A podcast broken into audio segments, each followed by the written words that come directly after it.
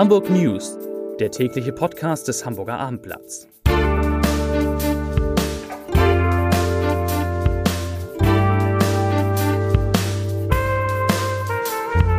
Herzlich willkommen. Mein Name ist Lars Heider und ich werde heute mit der Hamburger PR-Expertin Alexandra von Rehlingen über die möglichen Strategien der Parteien in Hamburg nach der Bezirks- und Europawahl sprechen. Außerdem geht es um den endlich gefundenen Standort für das neue Hafenmuseum und um den 50. Geburtstag von Airbus und ganz am Ende auch noch ein bisschen um den HSV. Jetzt aber wie immer drei wichtige Nachrichten aus Hamburg. André Trepol, der Fraktionsvorsitzende der CDU-Bürgerschaftsfraktion, hat nach der Europawahl seine Partei stark kritisiert. Unter anderem hat er sich mehr oder weniger lustig gemacht über den Umgang seiner Partei über den Umgang von Annegret Kramp-Karrenbauer mit dem sogenannten Rizo-Video, das inzwischen Zeit schon mehr als 12 Millionen Leute angeguckt haben.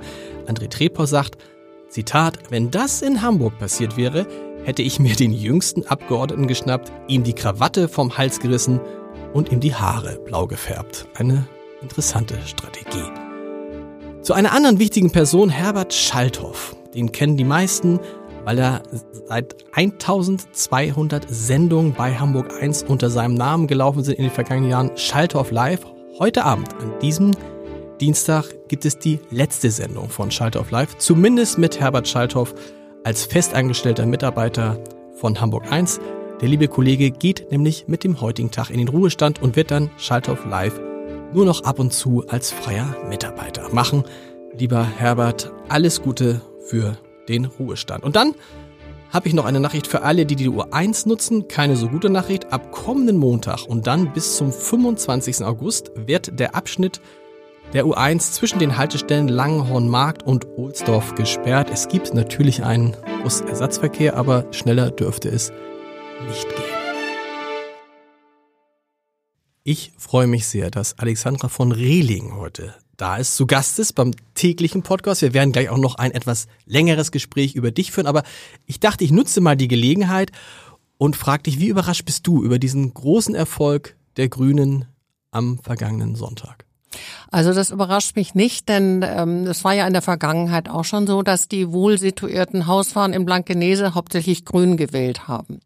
Ich glaube, die haben es nicht so ganz zu Ende gedacht, was das für ihren Lifestyle dann wirklich bedeutet in der Realität, aber das, deswegen überrascht mich das jetzt nicht so. Hamburg ist eine grüne Stadt. Also wenn man sich die Landkarte, also die Karte von Hamburg anguckt, da gibt es nur noch ganz, ganz wenige Flecken, die äh, rot sind, die schwarz sind.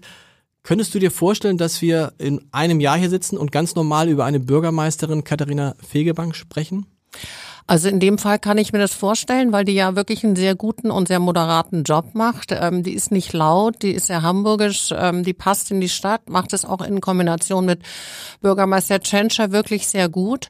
Ähm, also von der Persönlichkeit her kann ich mir das sehr gut vorstellen. Ähm, ich bin mir nicht so ganz sicher, ob das am Ende wirklich für alle bekömmlich ist, denn alles, was die Grünen hier gemacht haben, diese ganzen Fahrradwege und so weiter, sehe ich eher kritisch, obwohl ich persönlich einen sehr grünen Lifestyle lebe und schon seit 25 Jahren, also bevor das Mode wurde. Okay. Katharina Fegebank ist sehr zurückhaltend, wenn man sie fragt, ob sie offensiv Bürgermeisterin werden will. Ähm, sie sagt, wenn die Hamburger und Hamburgerinnen eine grüne Bürgermeisterin haben wollen, dann können sie sie ja wählen. Das ist eine ganz kluge Strategie oder gibt es auch irgendwann den Moment, wo man dann klar sagen will, jawohl, wir wollen auch zum ersten Mal in Hamburg die Bürgermeisterin stellen als Grüne? Ich glaube, es ist eine kluge Strategie und die passt auch zur hamburgischen Mentalität, weil wir ja hier nicht so laut sind, sondern hanseatisch zurückhalten, selbst wenn man grün ist. Ich glaube, das ist ganz klug von ihr, denn wenn sich das so weiterentwickelt, dann wird sich das ja von selber ergeben, da muss sie gar nicht so laut sein. Aber die CDU müsste vielleicht lauter sein. Markus Weinberg ist ja nun der ausgesuchte Spitzenkandidat. Wie will der auf, sich aufmerksam machen, wenn nicht mit ein paar steilen Thesen oder mit irgendetwas, äh, mit dem er bei im Moment 17, 18 Prozent auffällt? Also da würde man jetzt sagen, Markus Hu, also die CDU ist einfach sowas von nicht, ähm, nicht profiliert hier, war ja immer schon, außer bei Ole von Beust und der hat ja nun wirklich einen total tollen Job gemacht hier für die Stadt. Das war wirklich ein positives Beispiel, aber danach und davor hat man ja von der CDU noch nie viel gehört. Insofern müssten die schon wirklich ähm, enorme Sprünge machen, um hier auf sich aufmerksam zu machen. Was ist dein Eindruck, letzte Frage von Peter Tschentscher?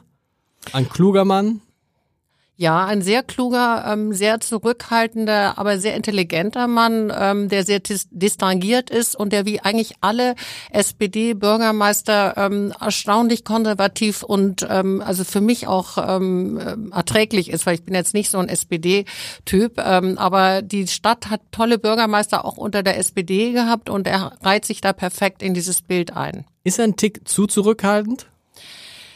Er ist natürlich sehr zurückhaltend, klar, aber ähm, der Vorgänger war jetzt auch nicht besonders laut und ähm, eigentlich ist es ähm, eigentlich ist es typisch für für für die Bürgermeister in dieser Stadt und er macht ja einen guten Job und ich denke mal, er müsste vielleicht auf so ein paar Themen ähm, noch mehr sich fokussieren, wie zum Beispiel diese geniale OMR, diese unglaubliche Messe, die ja, ja wirklich einen riesen Vorteil ähm, und Vorsprung für Hamburg gebracht hat. Ich bin mir nicht sicher, ob er Sachen solche Sachen schon richtig erkannt hat und für sich als PR nutzt. Er war immerhin da bei den Online-Marketing-Rockstars, wirkte auf der riesigen Bühne aber so einen Tick verloren, als er die Gäste begrüßte mit, ich habe schon gehört, es ist ja nicht so sehr eine Messe, sondern eine Party. Schön, dass ihr alle da seid.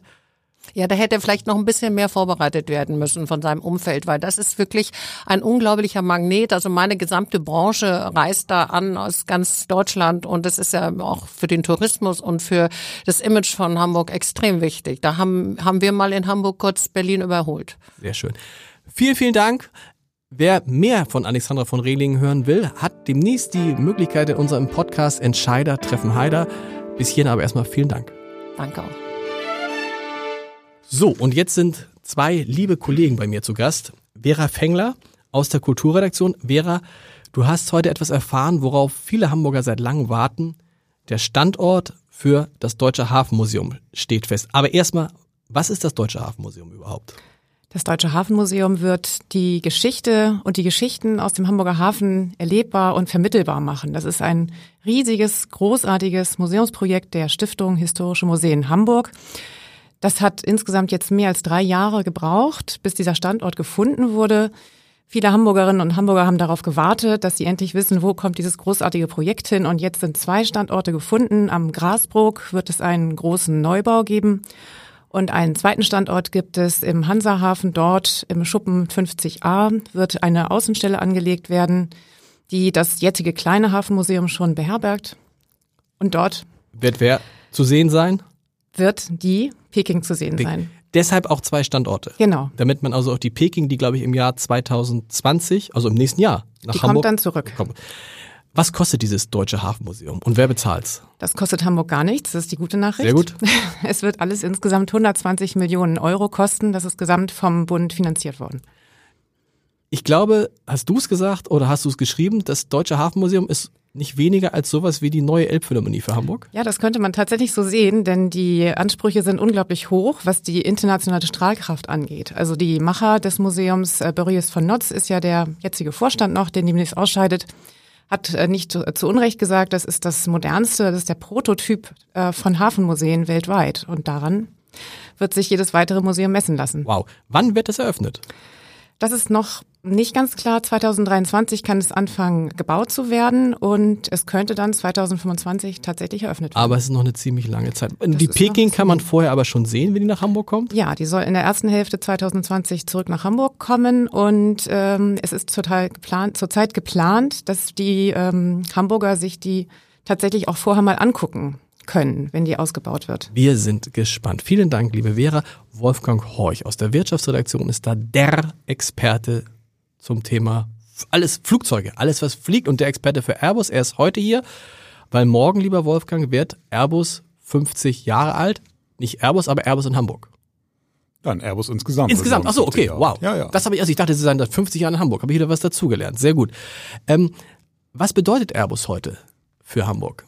Naja, vor allem ist es der Aufstieg äh, Hamburgs zu, zum drittgrößten Standort der zivilen Luftfahrt. Der hängt ganz eng mit Airbus zusammen, auch mit Zulieferern, Zulieferern die sich hier angesiedelt Wer haben. Wer ist noch vor uns? Äh, es vor uns sind die Gegend um Seattle, wo Boeing sitzt, und Toulouse, wo okay. halt das Headquarter von Airbus sitzt. Aber Hamburg ist mittlerweile schon sehr wichtig. Also jeden Tag wechselt mehr, ein, mehr als ein Flugzeug, was äh, in Hamburg gebaut wurde, den Besitzer. Also das zeigt schon, dass Hamburg einen sehr hohen Stellenwert hat. Ich habe dein, deine Texte über Airbus natürlich in den vergangenen Tagen besonders aufmerksam gelesen. Ihr habt ein wunderschönes Magazin gemacht, 50 Jahre Airbus, das auch, glaube ich, ab morgen im Handel ist.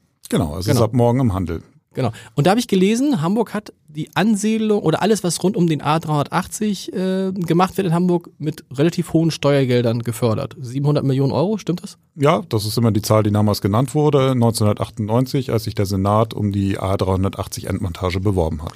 Und nun ist ja, sind ja die Tage des A380 gezählt. Was heißt das für Hamburg? Ist das ganze schöne Geld weg? Ja, ich glaube, so ganz kann man es nicht sehen. Also die Auswirkungen auf Hamburg werden schon relativ überschaubar sein. Momentan sind noch ungefähr 700, 800 Leute bei Airbus auf Finkenwerder in der A380 Montage, Endmontage beschäftigt. Ähm, die werden einfach andere Arbeitsplätze hier im Werk sehr wahrscheinlich finden. Das hängt damit zusammen, dass die A320 Familie, die ja der absolute Verkaufsschlager von Airbus ist, die Produktion hochgefahren wird und mehr Maschinen gebaut werden und sie wahrscheinlich vor allem in dieses Programm wechseln kann. Gibt es eine Feier bei Airbus morgen?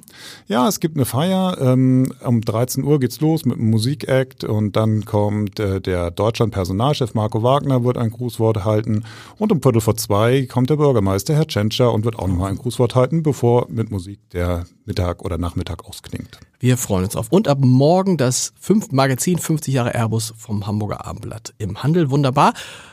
Ganz zum Schluss, wir hören uns nochmal kurz an, ein Ausschnitt aus unserem neuesten Podcast zum HSV. Wir machen da ja eine Podcast-Serie, fünf Tage, fünf Köpfe. Wie geht es weiter mit dem HSV? Und heute war zu Gast, ist zu Gast Karl Edgar Jarchow, der ehemalige Vorstandsvorsitzende. Und der hat eine sehr plausible Erklärung für die Krise des HSV. Er hat einen ganz klaren Schuldigen. Und das hört sich so an. Morgen, bevor wir da reinschreiben, morgen an dieser Stelle Marcel Jansen, der HSV-Präsident, ist zu Gast. Also es wird weiter interessant. Jetzt aber erstmal Karl-Edgar Jarchow. Ansonsten bis morgen. Tschüss. Wie groß ist der, die Schuld des Aufsichtsrates an der Entwicklung des HSV in den vergangenen, im vergangenen Jahrzehnt, sagen wir mal? Gut, das Jahrzehnt ist relativ lange. Ich würde sagen, die, ähm, die Verantwortung und Mitverantwortung des Aufsichtsrates an der Entwicklung wird total unterschätzt. Mhm.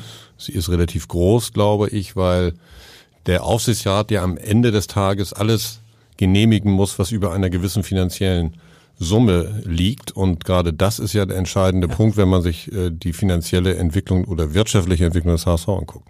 Also das heißt, ein Spielertransfer über, kann man das sagen? Welche Summe? Über 500.000. Muss jeweils vom Aufsichtsrat... Jede Investition, jede Entscheidung, die über 500.000 liegt. Trennung von Sportdirektoren, Natürlich. Trennung von Trainern, das muss alles mit dem Aufsichtsrat Das besprochen. muss alles nicht nur besprochen, das muss von dem auch abgesegnet werden. Wenn der Aufsichtsrat sagt, no, gibt es das nicht. Weitere Podcasts vom Hamburger Abendblatt finden Sie auf abendblatt.de slash podcast.